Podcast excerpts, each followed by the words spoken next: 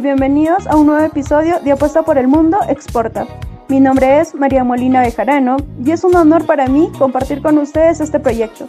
El comercio internacional es un tema apasionante y nos va a permitir dar lo mejor de nuestro país para el mundo. Confío que el contenido de este podcast sea muy entretenido y de muchísimo interés para vosotros. Bienvenidos. En el episodio de hoy, el talón de Aquiles de las exportaciones, trataremos de despejar las dudas más frecuentes que presentan los empresarios a la hora de exportar. Para esto hemos seleccionado algunas preguntas previas para poder resolverlas. Primero aclararemos algunos aspectos ya mencionados en los episodios anteriores acerca del comercio internacional. Para esto nos acompaña el señor Ahab de la Fuente, quien es un especialista en comercio internacional. Agradecemos su presencia. Buen día, mi nombre es Ahab de la Fuente, soy especialista en comercio internacional. Es un gusto estar aquí resolviendo sus dudas y compartiendo conocimientos para ayudar a las personas y futuras empresas exportadoras.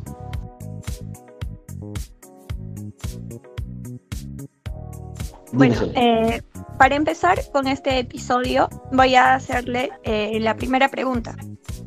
Eh, como empresa, ¿debo empezar a exportar o puedo iniciar siendo una pyme?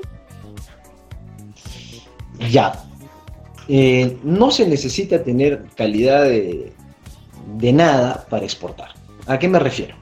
Yo puedo exportar siendo una persona natural, con un RUP de persona natural, puedo exportar siendo una pequeña empresa, puedo exportar siendo un consorcio, puedo exportar siendo un holding. El hecho de que yo sea una pyme no me imposibilita en nada ni me restringe mi derecho a, exportar. ¿no? Yo puedo exportar como pyme. Ahora, eh, para yo poder exportar internamente a la empresa, yo debo saber muy bien mis costos, mis limitaciones, mis, objetivos. ¿no? Yo, por ejemplo, aparece mucho esto en, el tema de los productores de café.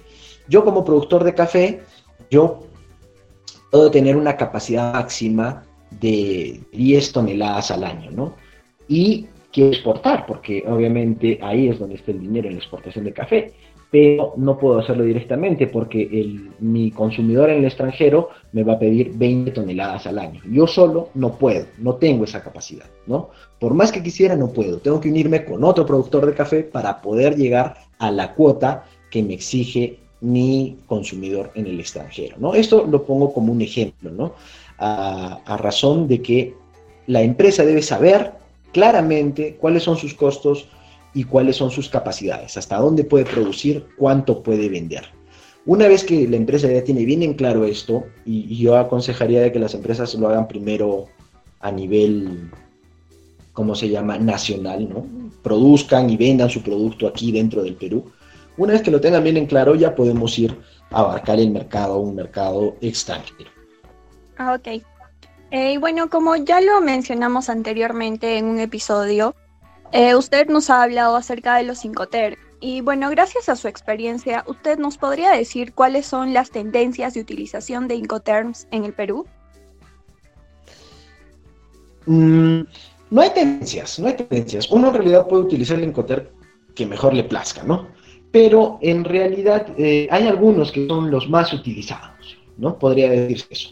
Los más utilizados son el X-Work en fábrica, más que todo para empresas pequeñas que simplemente exportan y lo venden prácticamente aquí en el Perú.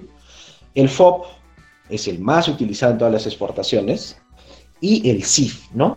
El CIF que incluye el costo, el flete y, el pago de un seguro. Esos básicamente son los Incoterms más utilizados, con más frecuencia. El resto de los otros Incoterms también son utilizados, pero en un menor grado. ¿Y usted por qué cree que estos cinco term que me acaba de mencionar son los más utilizados? ¿Por qué brindan mayores facilidades o cuál es la razón? La razón es de que son más sencillos, son más sencillos, más conocidos y eh, las administraciones aduaneras en todo el mundo los utilizan también para la determinación de su base imponible, ¿no?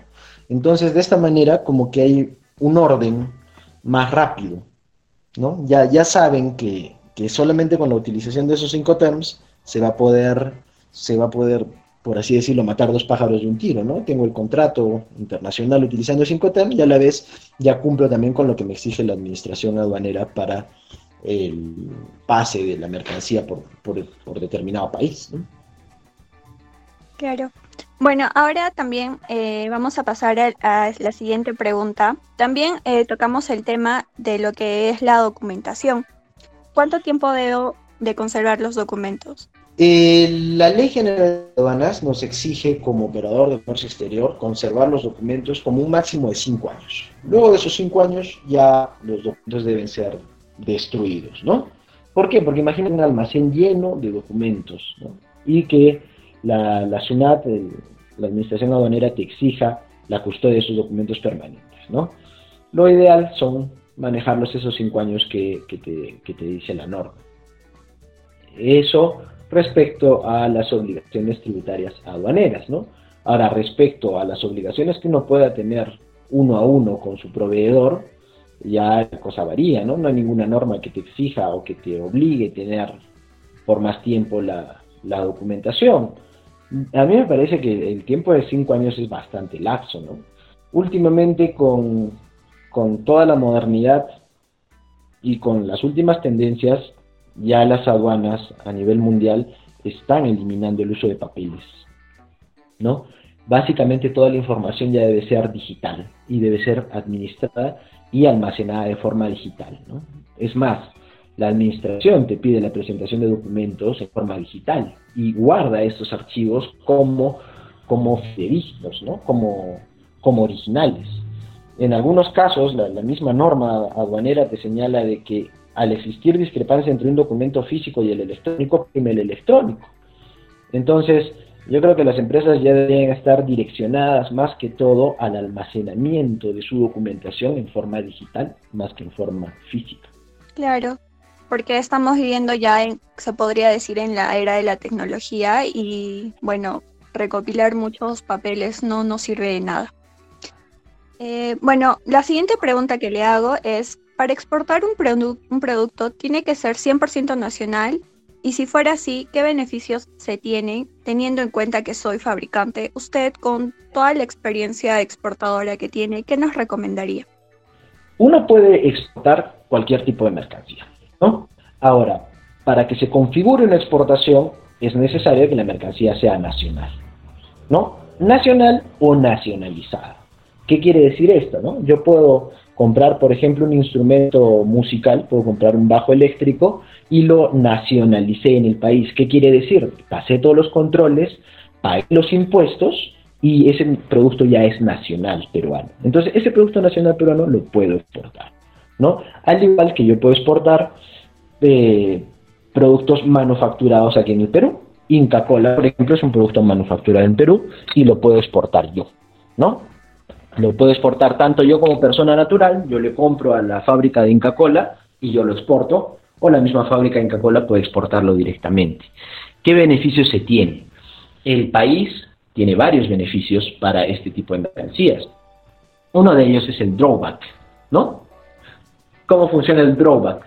Yo compro del extranjero un insumo que voy a, que voy a incorporar en la mercancía que voy a exportar y luego de exportar, el Estado me da un porcentaje del valor exportado, me da un porcentaje de, devolución, por así decirlo, de dinero por esa mercancía exportada.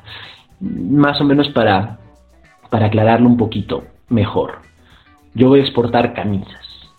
Voy a exportar camisas, pero para exportar esas camisas compro del extranjero una mercancía llamada botones, y esos botones que compré del extranjero los incorporo a mis camisas que voy a exportar, ¿no? Entonces, al momento de exportar, el Estado me da una cantidad de dinero dependiendo del valor FOB de, de, estas camisas, ¿no? ¿Por qué? Porque en este proceso utilicé mercancía que compré en el extranjero, ¿no? El proceso es un poquito más complicado, pero estoy tratando de sintetizarlo de, de una manera muy sencilla que se pueda entender a primeras luces. Entonces, ese es un beneficio que el Estado peruano otorga a las exportaciones como un incentivo de las exportaciones. Hay otro beneficio que es más general, que es la, la devolución del IGB, ¿no? Las exportaciones no están afectas al pago de IGB. En sí no es un beneficio, pero sí puede ser bien utilizado por todas las empresas, ¿no? Todas las empresas que exportan al final del periodo pueden recoger su saldo a favor del exportador, ¿no? Que es un crédito fiscal que les puede servir de mucho para seguir produciendo. Eso respecto de los beneficios que otorga el Estado en, en materia fiscal, ¿no?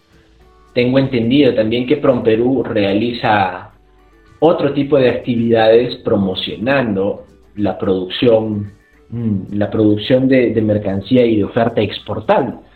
Si bien es cierto, promocionan, dan cierto tipo de, incentivos, pero no tengo mayor conocimiento respecto de los incentivos fiscales que, pudieran dar, ¿no? En estricto no creo que puedan ofrecer ninguno, pero, pero sí, sí tengo entendido de que hay bastante impulso por parte del Estado a que nos convirtamos en una nación pues que tenga una oferta exportable bastante atractiva. Bueno, señora Hat de la Fuente, muchísimas gracias por estos interesantes consejos para las pequeñas empresas peruanas exportadoras y aún más a aquellas que poseen estas dudas, las cuales necesitan ser absueltas para poder llevar a cabo sus futuros procesos de exportación. Con un saludo cordial me despido y reitero el agradecimiento por habernos despejado las dudas acerca de estos temas. Gracias.